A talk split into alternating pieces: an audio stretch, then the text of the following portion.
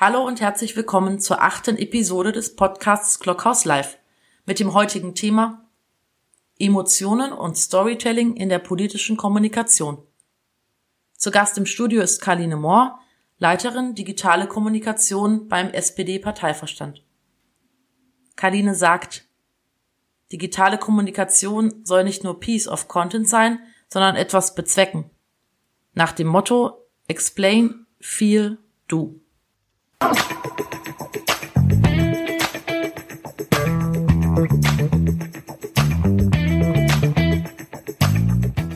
Kaline, ich habe dich schon anmoderiert. Dein Jobtitel hat erstmal für mich sowas langweilig anmutendes.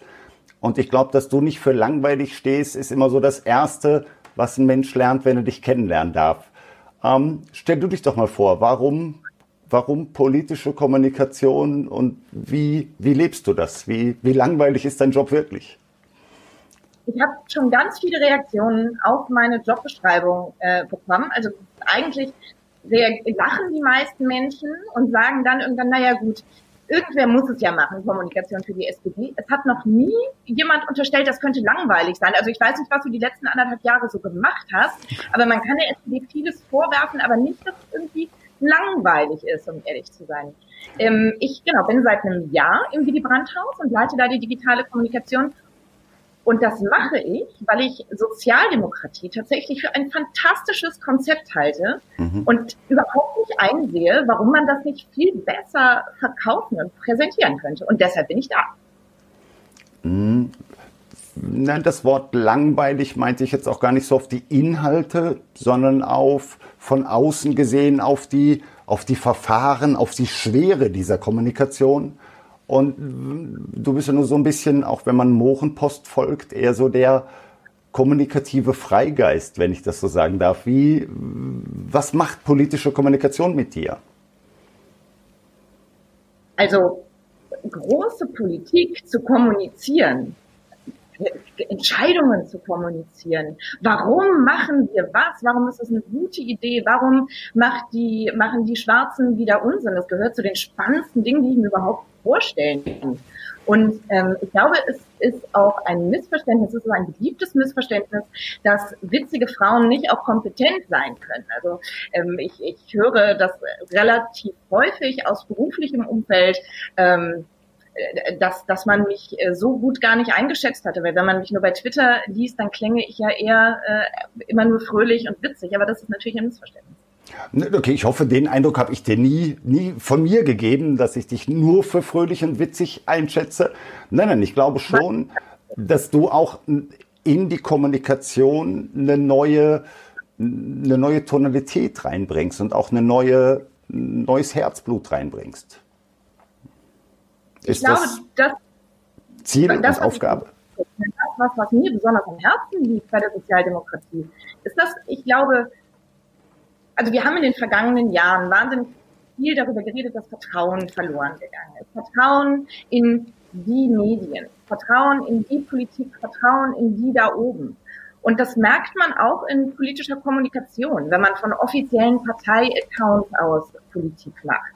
Ähm, die SPD funktioniert nicht so gut wie eine Sozialdemokratin oder ein Sozialdemokrat. Und ich glaube, das ist sowas wie eine Wunderwaffe der SPD, die Menschen, die für sie stehen. Und ich versuche, mehr Möglichkeiten zu finden, diese Leute zum Sprechen zu bringen, die richtigen Formate zu finden, die richtige Worte finden zu lassen und nicht tausendmal abgestimmte Statementsätze.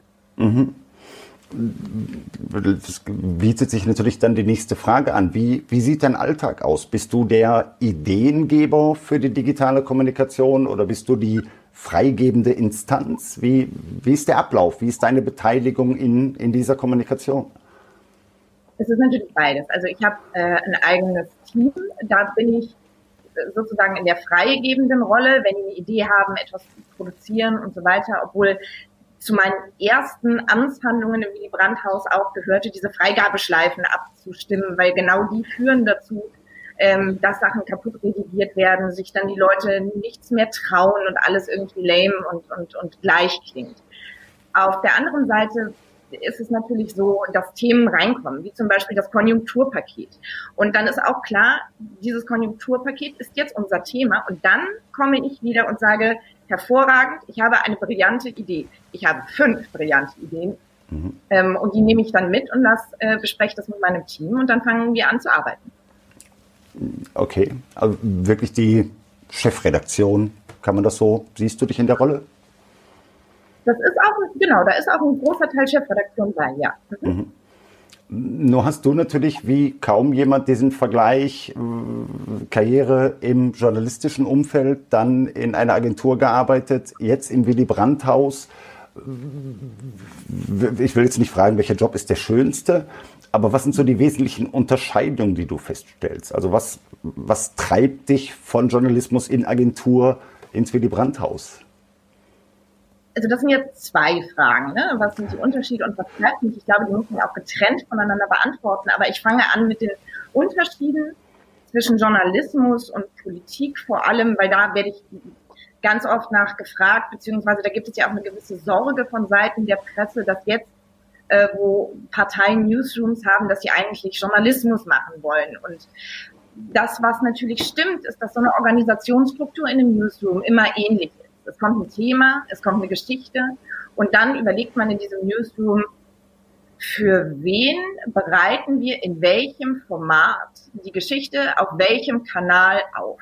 Das ist die Ähnlichkeit. Der Unterschied ist natürlich, dass der Journalismus versucht, der Wahrheit möglichst nahe zu kommen, Meinungen als solche kennzeichnet, ausgewogen berichtet. Während ähm, es in der Politik natürlich so ist, wenn jemand zu mir kommt und sagt, Kaline, Konjunkturpaket, trägt die sozialdemokratische Handschrift, dann weiß ich, das finden wir richtig geil und werden dafür sorgen, das gut zu kommunizieren. Mhm. Und ähm, den größten Unterschied zur Agentur für mich persönlich war, ähm, ich habe für, also die größte Marke, für die ich gearbeitet habe, war Mercedes-Benz und da ging es um die globale Kommunikation.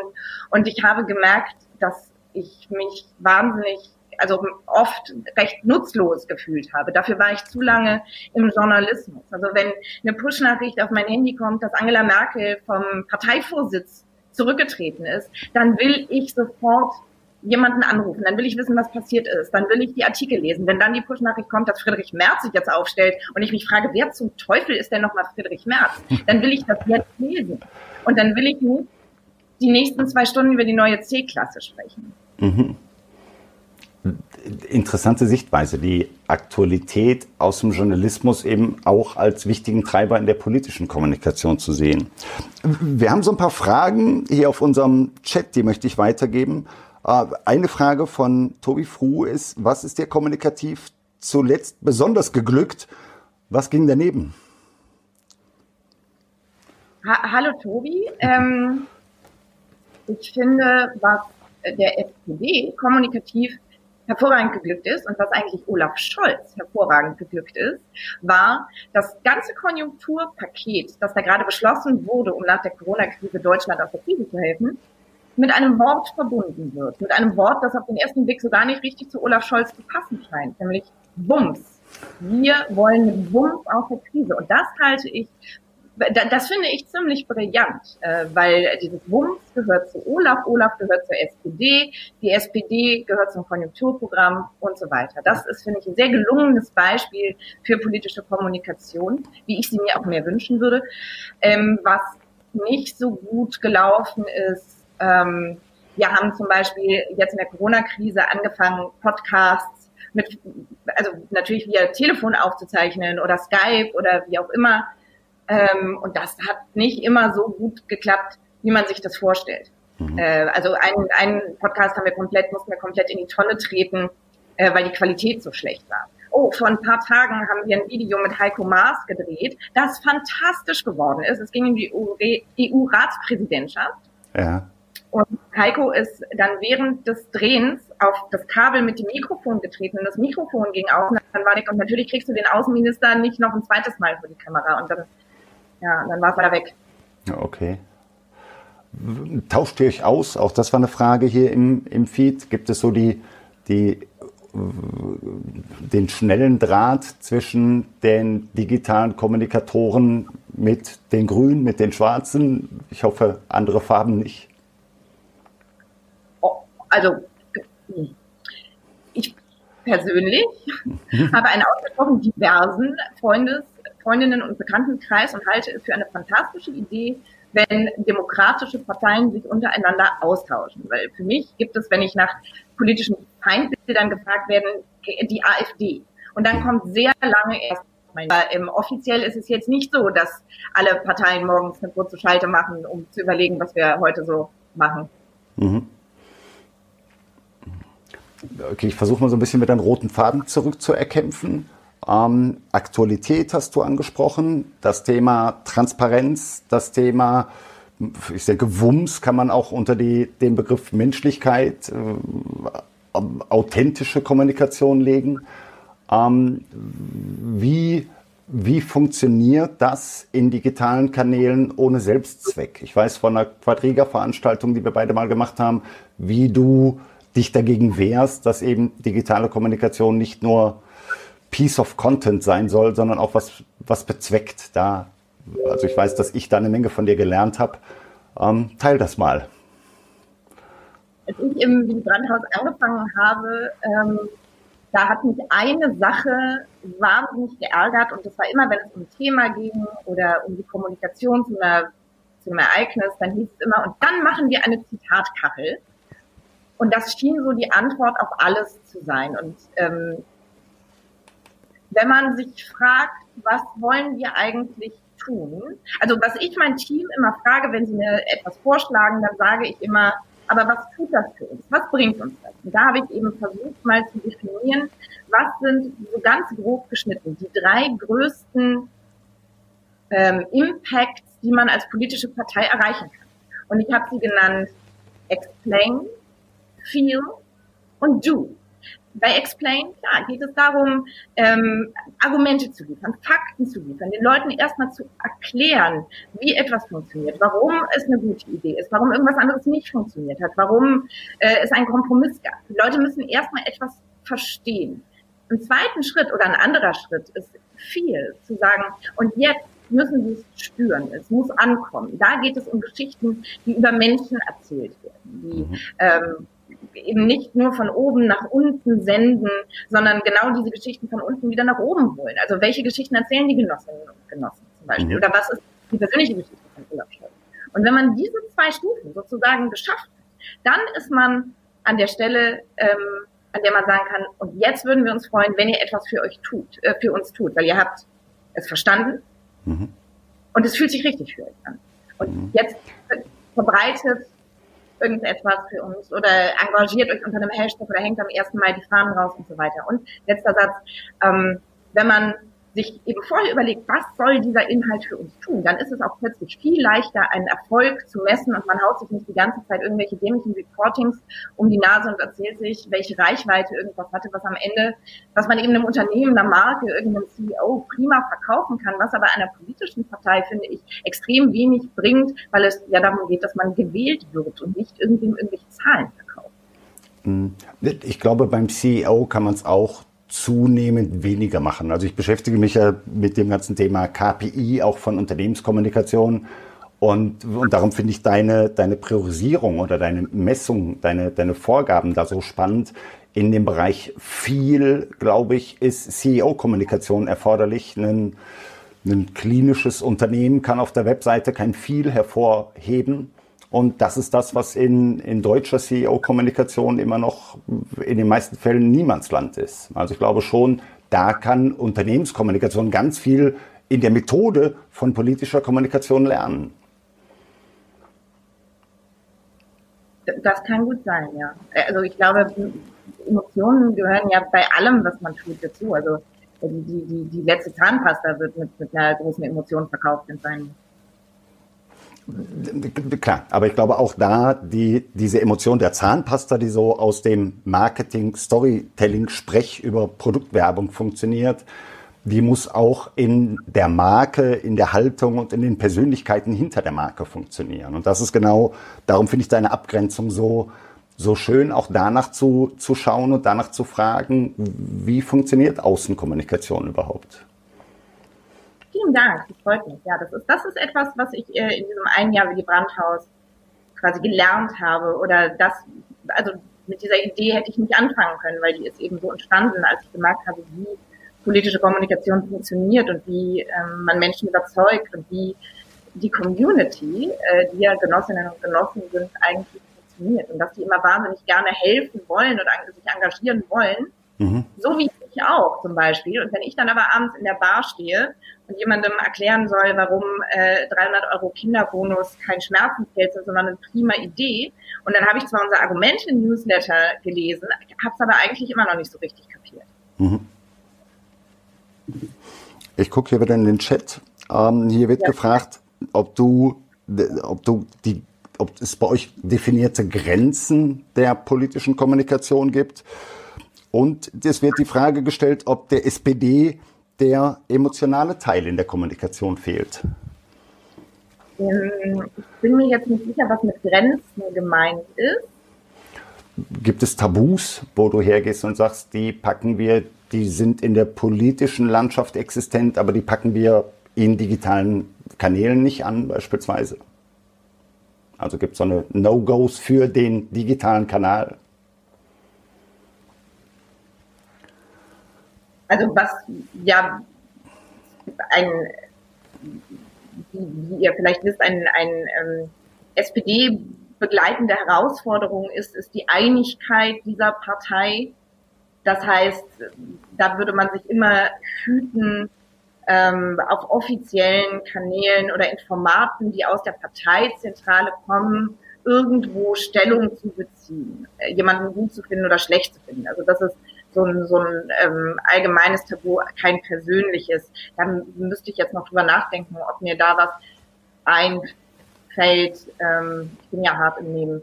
Und was war die zweite Frage nochmal? Die zweite Frage von Herrn Kai Ziesmann. Hallo Kai ähm, schreibt, fehlt der SPD nicht die emotionale Kommunikation? Hm, das ist der Witz. Ich glaube, in der Kommunikation nach außen scheint das manchmal so. Und das ist ja genau das, was ich sage. Das ist das Traurige, weil in Wirklichkeit sind Sozialdemokraten die besten Leute der Welt. Also nicht die coolsten vielleicht, aber wirklich die, die Besten, die sind, wenn man die fragt, warum eigentlich Sozialdemokratie? Wenn du Olaf Scholz auf einem Sommerfest bei einem Glas Wein mal fragst, sag mal Olaf, warum eigentlich ausgerechnet Sozialdemokratie? Dann fängt er an zu erzählen und zu leuchten und dann beugt man sich gemeinsam übers Handy und guckt sich alte Fotos von ihm aus den 80ern an, als er noch eine riesige rot-blonde Matte hatte. Das ist alles da, diese Emotionalität ist da und ich glaube eben, wir müssen sie einfach viel besser erzählen. Mhm. Ist das Teil deines Auftrags? Ich habe das als Teil meines Auftrags angenommen. Okay, das ist noch schöner. Verantwortung nehmen, nicht kriegen. Lass uns unseren Battle zum Begriff Newsroom durchführen. Für du magst ja. den Begriff Newsroom nicht, du weißt, ich liebe den Begriff Newsroom. Ähm, unser Problem zwischen Berlin und Ruhrpott werden wir leichter geklärt kriegen als unser Battle Newsroom ja oder nein. Ähm, ich glaube, dass Unternehmenskommunikatoren viel journalistischer im Kontext von redaktioneller arbeiten müssen. Auch dort spielt das Thema Transparenz, auch das Thema Wahrheit, auch wenn es ein schwieriger Begriff in der Unternehmenskommunikation ist, eine entscheidende Rolle. Und von daher glaube ich, ein Newsroom für die Unternehmenskommunikation ist alternativlos. Du sagst das Gegenteil. Lass uns reden. Kaline, wir müssen reden. Ähm, ich habe überhaupt nichts gegen den Begriff Newsroom. Ich habe bei Bild im Newsroom gearbeitet, ich habe bei Spiegel Online im Newsroom gearbeitet. Ich halte es aber für, sagen wir, und alles, was du sagst, ist richtig. Ne? Unternehmen, Parteien, Institutionen müssen bessere Geschichten erzählen und Geschichten werden besser, wenn man sie mit journalistischem Handwerk anfasst. So. Ich glaube aber, wir leben in einer Zeit, in der das Achten auf Begrifflichkeiten extrem wichtig ist. Ich glaube, wir leben in einer Zeit, in der Vertrauen in Politik oder Vertrauen in Journalismus wichtig ist für die Erhaltung unserer liberalen Demokratie. Mhm. Und es gibt Begriffe, die gerade in Deutschland historisch gewachsen zum Journalismus gehören. Zu diesen Begriffen gehört zum Beispiel Interview. Wir haben am Anfang Podcasts gemacht ähm, da habe ich äh, Interview unbedacht gesagt und bin dann selber zusammengezogen, weil ich dachte, nein, mhm. ich habe mit der gesprochen, ich habe die nicht interviewt. Und so ähnlich ist es auch beim Begriff Newsroom. Äh, Newsroom ist in Deutschland ein urjournalistischer Begriff. Auch wenn man sich da argumentativ komplett ähm, rausziehen kann, inhaltlich, da hast du recht. Mhm. Aber müssen wir da in Zeiten wie diesen, in der eben diese Wahrheitssuche so angegriffen wird von allen Seiten, müssen wir darauf bestehen? Können wir nicht einfach sagen, komm, ähm, dann nennen wir das halt anders. Mhm. ich habe dir schon mal angeboten, wenn du mir einen, einen, adäquaten anderen Begriff nennst. Aber ich möchte ja auch den Unternehmenskommunikatoren nahelegen, lernt zu denken und zu handeln und hinterfragt euch wie ein Journalist. Damit, ich bin schon bei dir, damit darf ich nicht verbessern, welchen extremen Wert journalistische Verantwortung hat und dass Unternehmenskommunikation dem sich damit nicht messen sollte, weil sie haben einen Auftrag der Kommunikation und keinen, keinen journalistischen. Aber diese Methode, die ich, für mich ist Newsroom ganz viel Methode. Ich liebe es, über, wenn ich sehe, was wurde im, im Newsroom schon geschaffen an Dingen, die 20 Jahre später so als der heiße Scheiß verkauft werden, wie agile Teams arbeiten, wie interdisziplinär zusammengearbeitet wird. Alles das sind Dinge, die kann man im journalistischen Newsroom einfach lernen. Also ich, ich verstehe alles, was du sagst und wir vertragen uns, sobald, sobald ich einen anderen Begriff habe. Aber bis dahin, äh, lass mich noch an dem Begriff festhalten. Aber das ist ja genau der Auftrag an jemanden wie dich, dafür eine Idee zu entwickeln, Vorschläge zu entwickeln.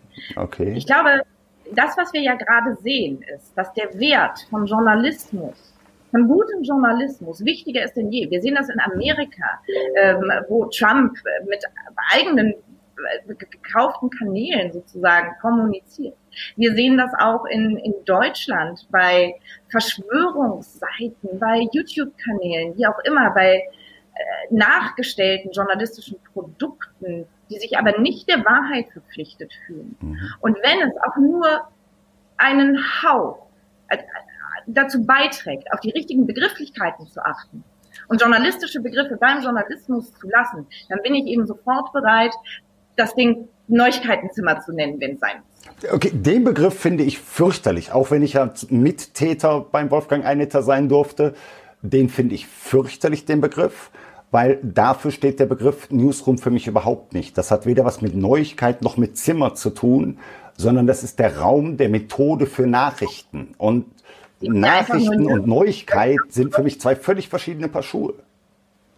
Genau, Sie haben ja einfach nur den Begriff Newsroom schlecht auf Deutsch übersetzt, aber ähm, ich finde eben genau an dieser Stelle sind Menschen wie du und ich gefragt, zu sagen, ja, wir sehen uns da in der Verantwortung, also überlegen wir uns was anderes. Bei der SPD sprechen wir jetzt von digitalen Plattformen. Das ist nicht ganz so elegant, äh, elegant das gebe ich zu. Vielleicht fällt mir auch irgendwann noch was Besseres ein, aber ähm, da können wir ja mal drüber nachdenken. Okay, sehr gerne. Da können wir dann noch das Thema Du den guten Rotwein, ich das kühle Pilz zu Ende diskutieren und dann kommen wir mit einem neuen Begriff raus. Lasst uns so ein bisschen Rotwein und Pilz ähm, über dich privat sprechen. Du bist Buchautorin, Küssen kostet extra. Auf Wikipedia kann man nachlesen, dass du mal ähm, an, in der Bar, in einer Bar gearbeitet hast. Meine Karriere in der Disco hinter der Theke war zwei Tage, dann bin ich rausgeflogen. Also du bist in vielen Jobs einfach viel erfolgreicher als ich. Ähm, wer, wer ist Kaline? Was beschäftigt dich privat? Wenn man deinen Twitter-Account sieht, ähm, du haust schon ganz schön raus. Wer bist du privat? Ja, das stimmt. Als ich angefangen habe, Geschichten im Internet zu erzählen, und damals, als ich noch jung war, waren Blogs der neue heiße Scheiß. Und es darum ging, um die Frage ging, wie schafft man es denn, sich eine Leserschaft aufzubauen? Und es da darum ging, ähm, mir Leserinnen und Leser bei Twitter zu suchen. Da ging es natürlich darum, denen einen Eindruck dazu, davon zu vermitteln, dass ich sehr gut Geschichten erzählen kann. Das heißt, ich habe vor zehn Jahren angefangen zu twittern und war total darauf gepolt, ähm, eben dieses Erzählerische dort zu haben. Und das ist natürlich auch geblieben. Twitter ist im altmodischsten Sinne für mich eine Art Microblog, wenn du so willst. Und ich glaube, ähm, ich habe ein gewisses Talent dafür, immer so haarscharf an der Grenze zu surfen von dem, was ich in meiner Position auf twittern kann und was nicht. Ich war jetzt in meiner Zeit bei der SPD, glaube ich, so ein, zweimal so genau auf der Linie, wo ich auch kurz sagte, ah, war, war das jetzt doch zu doll? Aber ähm, meistens ist man sich nicht ganz sicher. Also ich glaube, ganz oft mhm. lesen Leute was von mir und dann holen sie kurz Luft und müssen aber doch ein bisschen schmunzeln. Und ähm, ich glaube, das ist so, so das, das läuft gar nicht so schlecht, glaube ich. Stimmt es, dass du einen Bundesminister vor laufender Kamera mit dem freundlichen Begriff Digger angesprochen hast? Das ist die traurigste Geschichte meines Lebens. Ah, okay, dann. wirklich, ich hatte, pass auf, ich hatte eine Live-Bürgersprechstunde mit Olaf Scholz zum Thema unter anderem Eurobonds, ähm, Soforthilfen, Pipapo. Und dann habe ich ganz am Ende dieser, dieses Live-Videos gesagt, pass auf, ich habe äh, mich gefragt, wie bringt man den Finanzminister in der größten Krise seit dem Weltkrieg, seit dem Zweiten Weltkrieg eigentlich zum Schmunzeln. Und ich habe hier ein paar Kommentare für dich ausgesucht. Und dann habe ich ihm angefangen vorzulesen von Menschen, die Soforthilfen bekommen haben und sich bedanken. Und äh, der letzte Kommentar war, geil, das Geld ist wirklich angekommen. Ich freue mich so krass in diesem Land zu leben. Danke Olaf Scholz, danke Digger. Und dann habe ich gesagt, Olaf, du weißt schon, wer mit Digger gemeint ist. Und ich schwöre, Olaf Scholz hat gelacht. Also richtig laut und echt gelacht. Und jetzt kommt der traurige Plot -Twist. Weißt du, was passiert ist? Der, dieses Live-Video hatte einen Aussetzer an exakt dieser Stelle.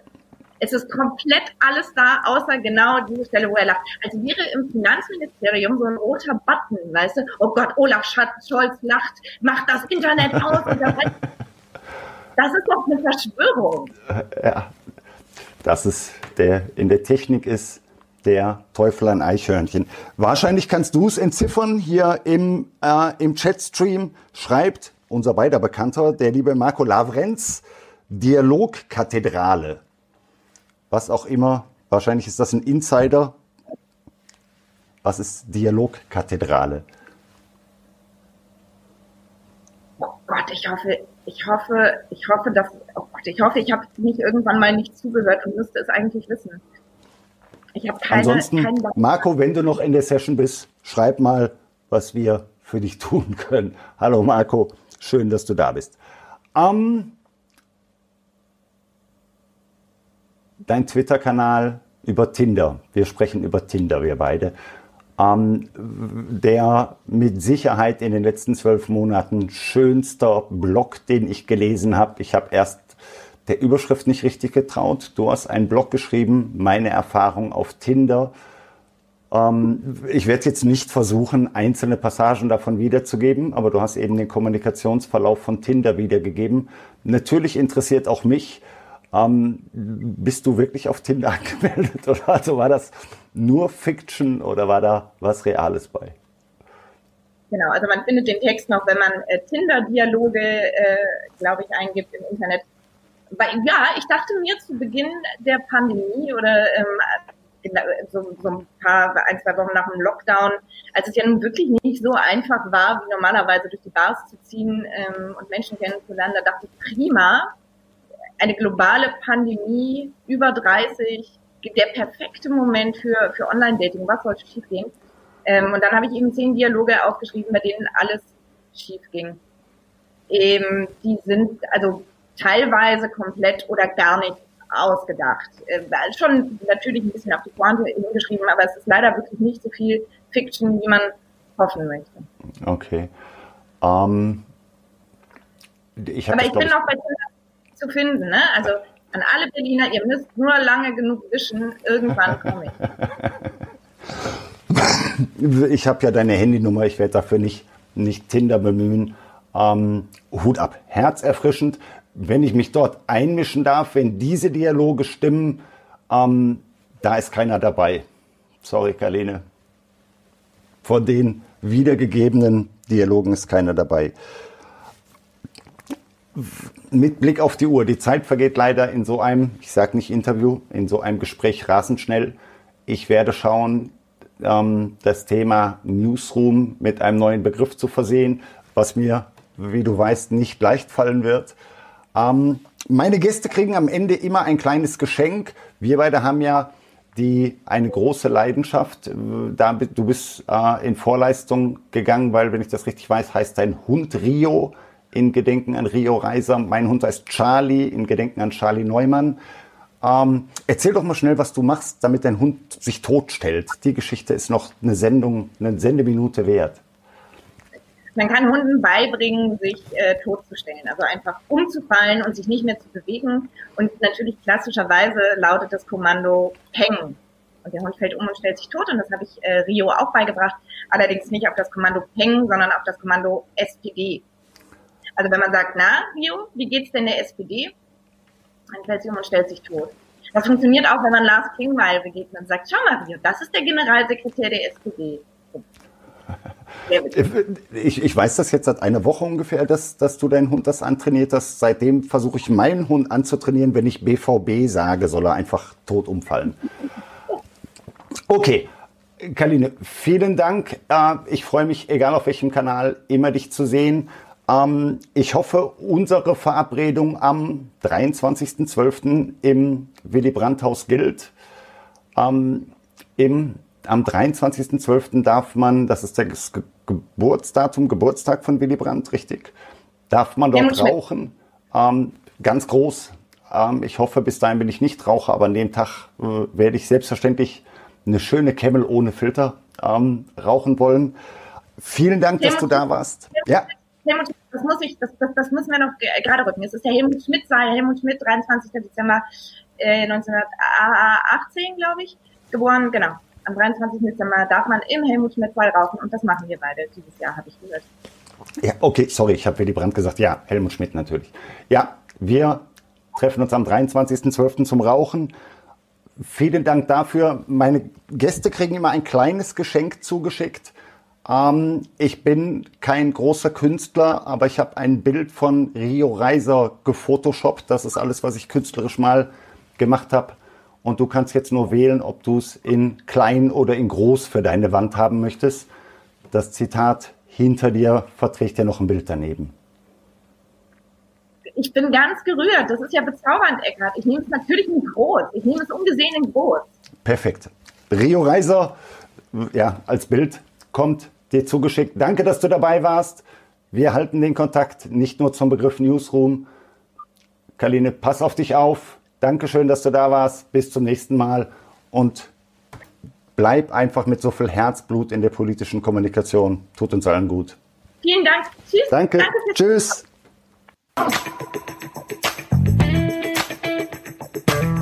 Tschüss.